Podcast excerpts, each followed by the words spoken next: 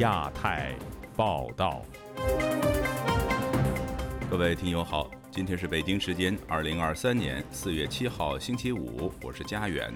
这次亚太报道的主要内容包括：蔡英文与麦卡锡举行历史性会晤，美台交流达到空前规模；美欧人权和宗教代表团访台，台湾立法院长呼吁认清中共本质。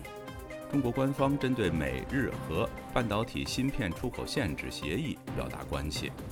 浙江持不同政见人士朱玉夫出国愿望遭当局拒绝，并被没收护照。维吾尔团体在中国驻英使馆外抗议，纪念八人乡事件三十三周年。接下来就请听这次节目的详细内容。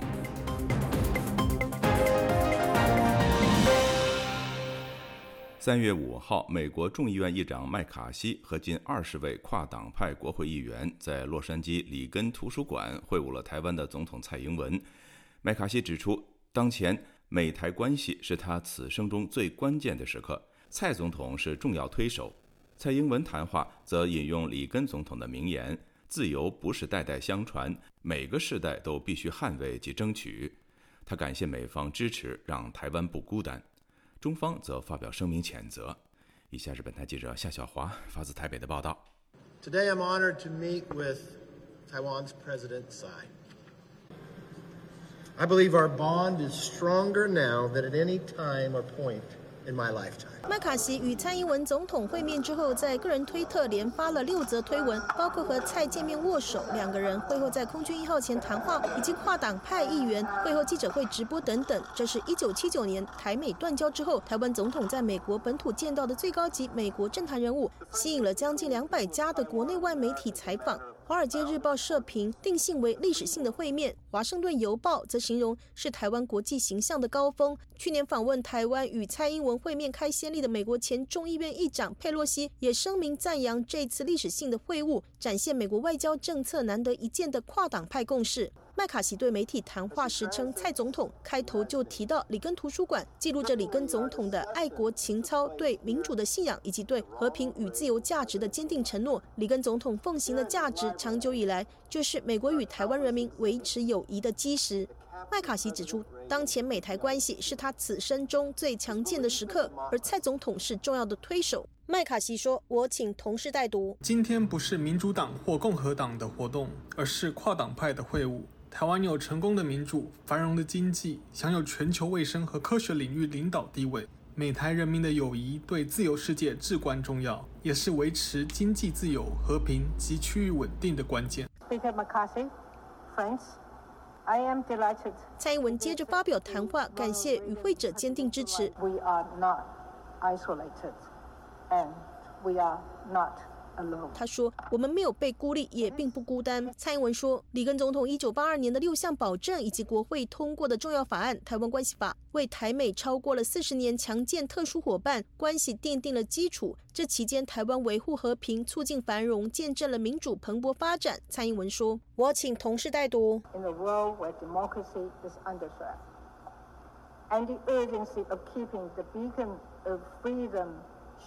在民主受到威胁的世界中，让自由的灯塔永存不灭，可以说是当务之急。里根总统曾说：“自由并不是代代相传的，每个世代都必须不断捍卫及争取自由。要维护和平，必须先强大自己。”蔡英文引《论语》孔子所说：“德不孤，必有邻。”蔡英文说：“在台湾努力捍卫现有生活方式的同时，感谢美国的支持。在面对这个世代独特的挑战，要谨记奠定台美坚实关系的原则，不忘里根总统传承的意志与教训。”蔡英文离开之后，与会近二十名跨党派的议员联合召开了记者会。被问到是否有访台的计划，麦卡锡说：“目前他没有计划要前往台湾，但不代表未来就不会访问台湾。”他重申：“中国不能干涉我要跟谁见面，或是去哪。我不是休斯顿火箭队经理。”麦卡锡提到，共和党与民主党都赞同应该加速对台湾军售，并确保能够及时交付给台湾。美国众议院中国问题特别委员会主席加拉格尔则表示，如果我们最重要的民主伙伴领导人不能够在美国的领土上与美国领导人会面，那么我们只是在喂养最终会吃掉我们的鳄鱼。自由亚洲电台记者谢小华台北报道。美国众议院议长麦卡锡与台湾总统蔡英文在美国会晤后，北京的反应如外界所期，那就是坚决反对。那么，接下来美台关系将如何发展呢？以下是本台记者陈品杰的报道。这是台湾领导人第一次在美国土地与美国第三号人物众议院议长会面。在美西时间四月六日上午，台湾总统蔡英文于洛杉矶下榻的酒店与随团台湾媒体查叙。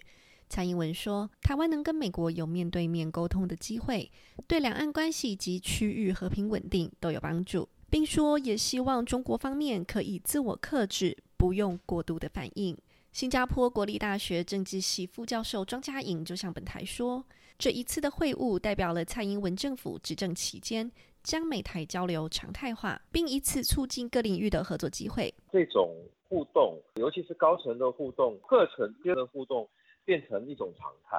那个对于就是台美关系的发展，可能比就是某个时间点有一个访问。”呃，要要来的重要，来变得比较频繁之后，领域上的合作可能会比之前要顺畅。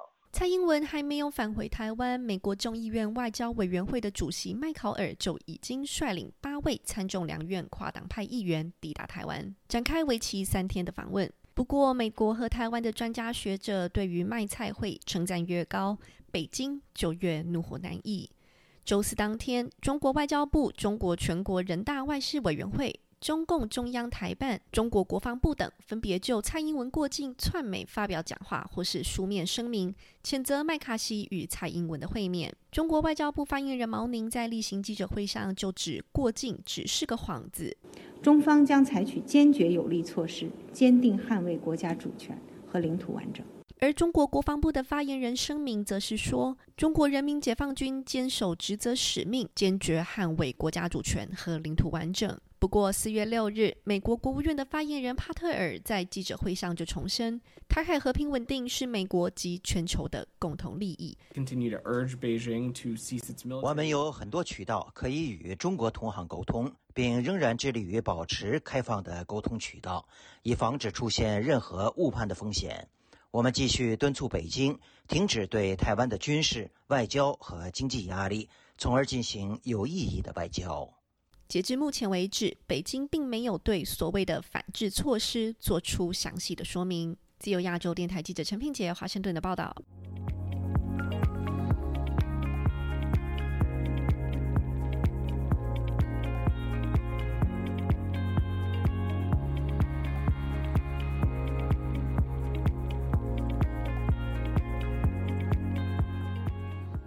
欧美重量级人权宗教学者访问团到访台湾，与立法院院长游锡坤会面。游锡坤批评中共打压人权和宗教自由，强调国际社会需要认清中共欲统一世界的本质。与会学者表示愿意声援台湾，也有宗教学者呼吁梵蒂冈与台湾保持外交关系。以下是记者陈子飞的报道。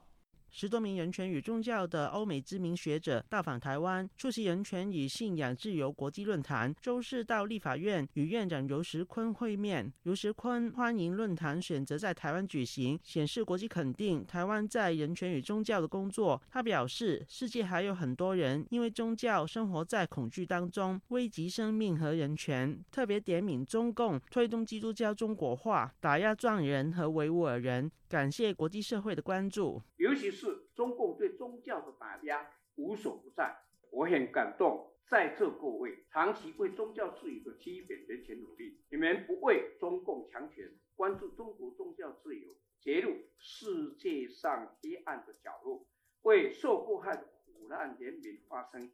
争取他们应得的权益。他以中共执政前打压儒家思想，在执政后利用儒家学说确立独裁，更在全球开办孔子学院为例子，呼吁国际要认清中共的本质。我们一定要了解中共的本质，它就是要统一世界。中共它只要崛起，对自由民主人权是非常大的威胁。过去就是因为欧美民主国家。不知道中共这样的贬值，帮忙中共啊，让它崛起。现在发现还好，还来得及。我们一定不能姑息，公民监督国会联盟理事长曾建元表示，宗教自由不仅是追求内心的平和，也需要外在的和平环境。提到台湾不断受军事威胁。认为台湾面临的不只是主权问题，台湾人作为世界公民，应该与其他国家的人享有相同的人权。希望国际社会以及联合国支持台湾。其实，在我们现在开会的同时呢，中华人民共和国在湾周边的进行军事方面的这些行动，可见了台湾的人权是在一个高度的一个紧张、充满危机的一个国际环境之下来达成的一个成就。对于啊。当前台湾人民所面临的人权的危机，希望国际社会对台湾呢提供最大支持。多名欧美学者发言时都表示，关注台湾受到邻居的攻击、威胁以及抹黑的情况，都表示愿意协助和声援台湾。对于中国在没有教廷同意下自行任命主教。与会的知名宗教学者马西莫·因德罗维吉表示：“中国已不是第一次违反承诺，是不尊重与梵蒂冈订立的协议，认为梵蒂冈应该要保持与台湾的邦交。如果梵蒂冈停止与台湾的外交，我相信在梵蒂冈达成协议之后，中国人将不会信守诺言。因此，无论中国人说什么。”梵蒂冈都应该维持与台湾的外交关系。他表示，教宗方济各很想获邀到中国访问，但他相信梵蒂冈与台湾保持外交关系，这个愿望也不会实现。就亚洲电台记者陈子飞报道：中国对美国、日本和荷兰关于芯片出口限制的协议提出关切，要求美日荷三方澄清是否存在该限制协议。就在上星期五，日本宣布将限制二十三种半导体制造设备的出口，而日本对中国实施新的限制措施，据报与中国放弃长期以来承认由俄罗斯控制的日本北方四岛主权归属日本的立场有关。请听记者古婷的报道。中国政府代表在本周一及周二举行的世界贸易组织货物理事会会议上，对美国、日本和荷兰之间关于芯片出口限制的协议提出关切。据央视新闻报道，中国代表在会上表示，对于媒体广泛曝光的这一协议，目前还没有官方信息。中国询问这三个世贸组织成员，该协议是否存在。如果存在的话，是否应该通知世贸组织成员，并由世贸组织成员审查？还指相关成员可能清楚地意识到该协议违反了世贸组织的规则。在美国寄出各项限制出口的禁令中，芯片制造技术已经成为中国半导体领域的最大缺陷。熟悉中国芯片技术的人员刘海本周四接受自由亚洲电台采访时说。美国、日本及荷兰所掌握的芯片制造工艺达到百分之九十以上，中国不可能通过自力更生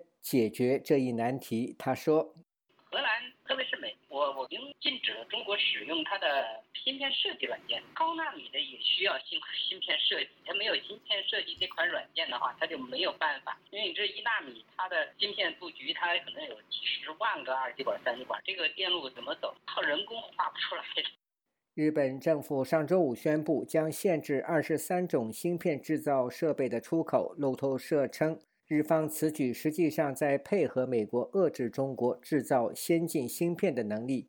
该出口限制措施涉及芯片的清洁、沉积、光刻、逐刻等，于七月生效。刘海披露，中国半导体生产商使用的美国设计软件已经无法更新。他说。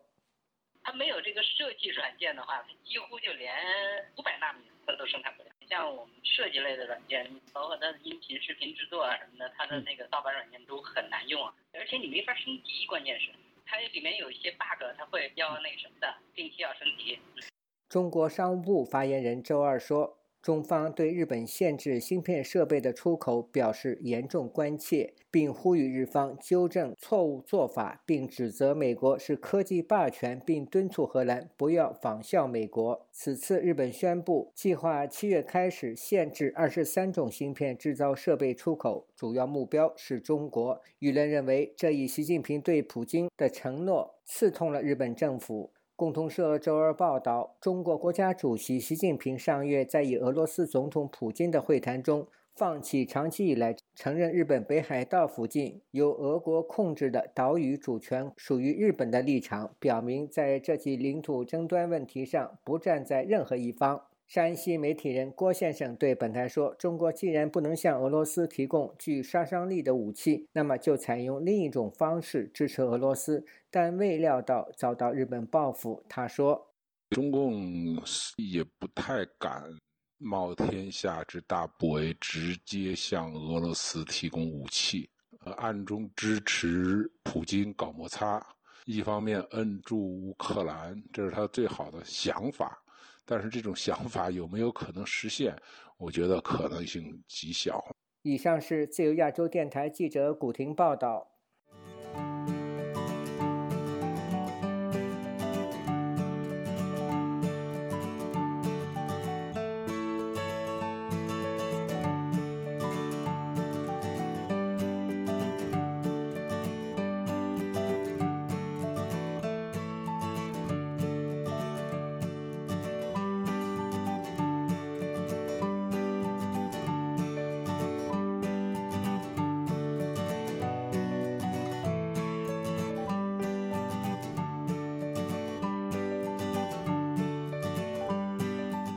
被浙江当局视为头号监控对象的艺人是朱玉夫，最大的愿望就是到日本探望病危的妹妹。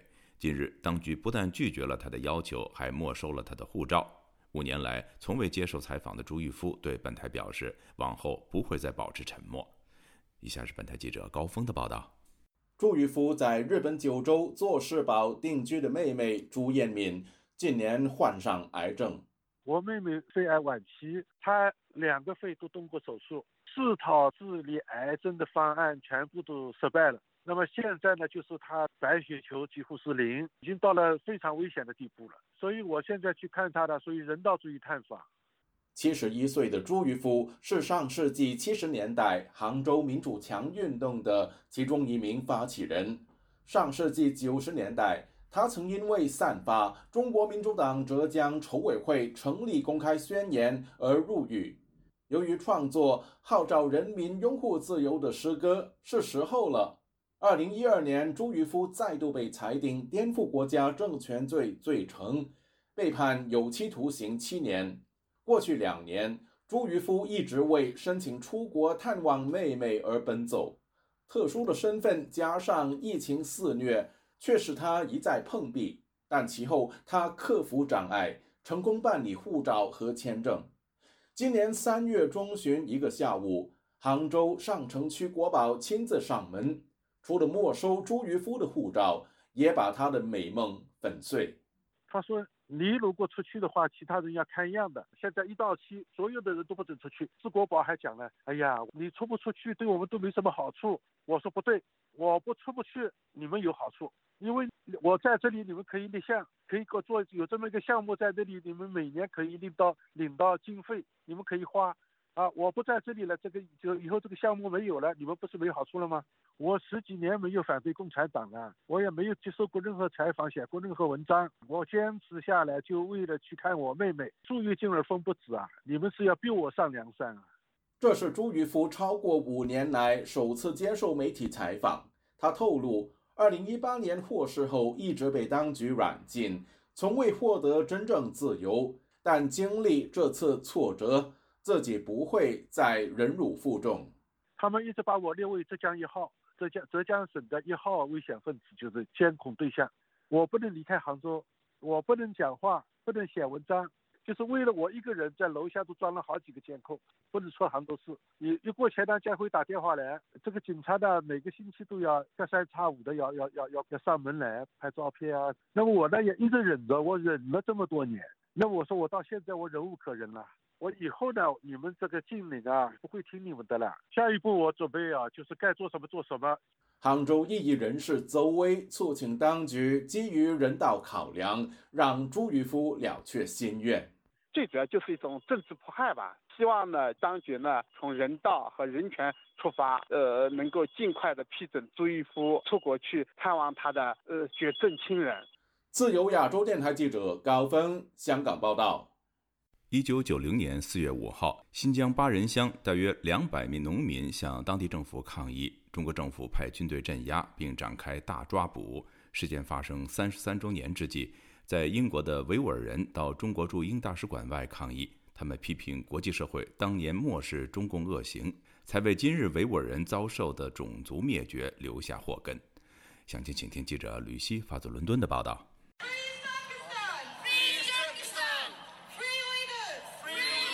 三十名在英维吾尔人以及人权活动人士星期三在中国驻英国大使馆外抗议，纪念巴人乡事件三十三周年。他们读出当年部分死难者的名字，并一同默哀。参与抗议的维吾尔少女迪丽娜扎带父亲读出口讯。她的父亲在巴人乡事件以后被捕，被囚禁八个月，期间因为拒绝认罪，遭受酷刑对待。I didn't know. 我完全不知道有这个抗议。我住在离巴人乡一千公里以外的地方，我每天都被传唤，并被官员折磨，只因为我不愿在罪状上签名，承认我从未犯下的罪行。在八个月的囚禁后，我甚至不能自己站起来，我的身心健康都被这些人摧毁了。他引述父亲表示，当年中国政府强迫维吾尔人辛勤劳动，然而维吾尔人却只能获得微薄的报酬，更被征收重税。新疆巴人乡的维吾尔人于是在九零年四月五号起来反抗，事后中国政府借机在新疆各地抓捕维吾尔年轻人，指控他们参与恐怖活动组织，而他的父亲就是其中一个当年被抓捕的年轻人。九零年四月五号，新疆巴人乡大概两百名农民向当地政府抗议，中国当局派军警镇压，其后展开大抓捕，并以巴人乡暴乱来形容。而海外维吾尔人就称之为巴人乡屠杀或者起义。世界维吾尔代表大会表示，大概有两千到三千名维吾尔人死亡。英国维吾尔人权活动家拉希马接受本台访问的时候说：“当年起来抗议的巴人乡维吾尔人是为了争取政治以及宗教自由，却遭到中共镇压，形容事件是中共对维吾尔人迫害的开端。他批评国际社会当年漠视中共恶行，才为今天维吾尔人遭受的种族灭绝种下了祸根。”巴人乡的这种起义呢，联系现在的这个情况，就是这个呃现在的。绝呢不是一天两天发生的，这是从四九年以来很多次的这种大屠杀，国际社会并没有引起国际社会的注意，没有中国共产党呢就是没有受到任何谴责。英国国会在二一年认定中国在新疆所为构成种族灭绝，然而执政保守党却一直没有接纳国会的建议。在野工党今日表态，如果工党胜出下一届大选，他们将与盟友要求国际法庭认定中国在新疆所为构成种族灭绝。拉希玛表示，工党极有可能赢得下一届大选，成为执政党。他认为，下届英国政府如果能够认定新疆出现种族灭绝，是重要的举动，有助英国政府对中共定下制裁等相应的措施。自由亚洲台记者吕希，英国伦敦报道：中国国企强行并购私企的案例屡有所闻。被迫离开中国的前越南投资证券公司董事长郝丹接受本台独家专访，首度披露2019年国泰君安证券集团强行并吞越南投资证券公司的过程。他说：“因为他不愿意让国营企业入股，就被栽赃抹黑，冻结所有资金，还被通缉。”如今，他决定走法律途径，希望讨回公道。请听记者柳飞的报道。二零一七年，中国私募机构宏哲投资董事长郝丹风光的成为越南投资证券公司董事长，还受到官媒赞为走入越南的中国人之光。仅仅一年多后，因他不愿接受官方入股，随即被打入冷宫，公司遭强行冻结资产，越南证券被国泰君安吃下。郝丹娓娓提起这段往事，充满了哽咽和叹气。连马云都不敢发声了，是不是？那腾讯现在都被联通给入股了，嗯，你看到处都是党委书记，是不是？你跟那恒大的那许家印之前一开会，都是你呃啥都是国家的，这个党需要的时候是一切都可以拿走，是不是？就就这个逻辑嘛，你没有办法。唉。郝丹年轻时就喜欢钻研股票投资，赚了几桶金后，决定专心创业。二零一三年成立宏哲投资管理公司，二零一四年获得私募基金执照后大展拳脚。二零一五年中国股市大幅下挫之际，他开始关注东南亚投资机会。有朋友推荐越南，他认为当地股市流动性较小，风险高，倒是可以先投资基础建设。于是二零一六年入股了越南一号电力建设公司，后来担任董事长。越南这个破冰点让他和越南政府关系融洽。因缘际会下，他入股越南投资证券公司。二零一七年七月，梦想成真，成为首家中资控股越南证券的领航者。当年盛大的庆祝活动上，吸引了中越官方和民间的高度掌声和关注。很快的，中国驻越南大使馆大使洪小勇找他聊天喝茶了，说国资想入股，但好单委婉拒绝。只要是一旦被国资入股的民营企业，后来哪有一个好下场的？他都是逐步的、逐步的、逐步的把你侵蚀掉，是不是？一开始他说，因为我只是入点股，再后来他就会慢慢，因为咱们增资嘛，然后我你我既然是股东了，我要行使权利，我要派这个董事会成员，甚至还给你搞个党委书记，你就完了。但官方施压他必须配合“一带一路”政策，好丹说他不接受利诱。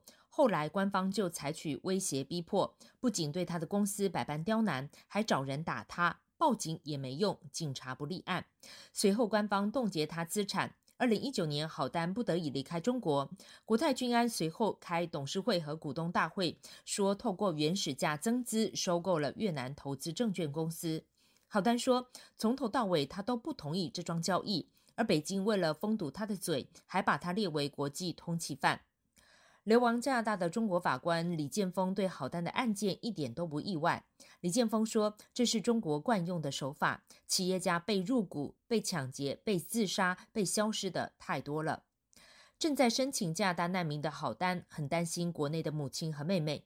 沉淀三年多后，他决定站起来，找回属于自己的公道。他准备好材料、证据，已经发函给国际刑警总部申诉。要求撤销中国对他发出的通缉令，也将在越南对国泰君安提出控诉。记者查问国泰君安集团位于上海总部和越南分公司，都未获得回应。越南财政部和证监会也未回应记者的查询。自由亚洲电台记者柳飞温哥华报道。听众朋友，接下来我们再关注几条其他方面的消息。美国众议院议长麦卡锡刚刚与蔡英文总统结束会面。蔡英文还没有返回台湾，美国联邦众议院外交委员会主席麦考尔六号已经抵达台湾。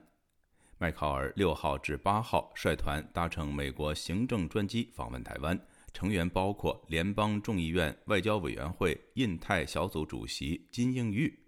麦考尔下飞机时向媒体表示，访团在台湾面对中国威胁之际前来，就是向中共传递美国支持台湾的信息。如果中共想侵略台湾，最好三思而后行。中国驻欧盟大使傅聪在法国总统马克龙和欧盟委员会主席冯德莱恩本周三前往中国进行国事访问前，接受美国《纽约时报》采访时表示：“中俄友谊无止境只是一种修辞。”在去年二月俄罗斯入侵乌克兰之前，中国国家主席习近平与俄罗斯总统普京。借北京冬奥会之际进行了会晤，并在之后的联合声明中表示中俄友谊无止境。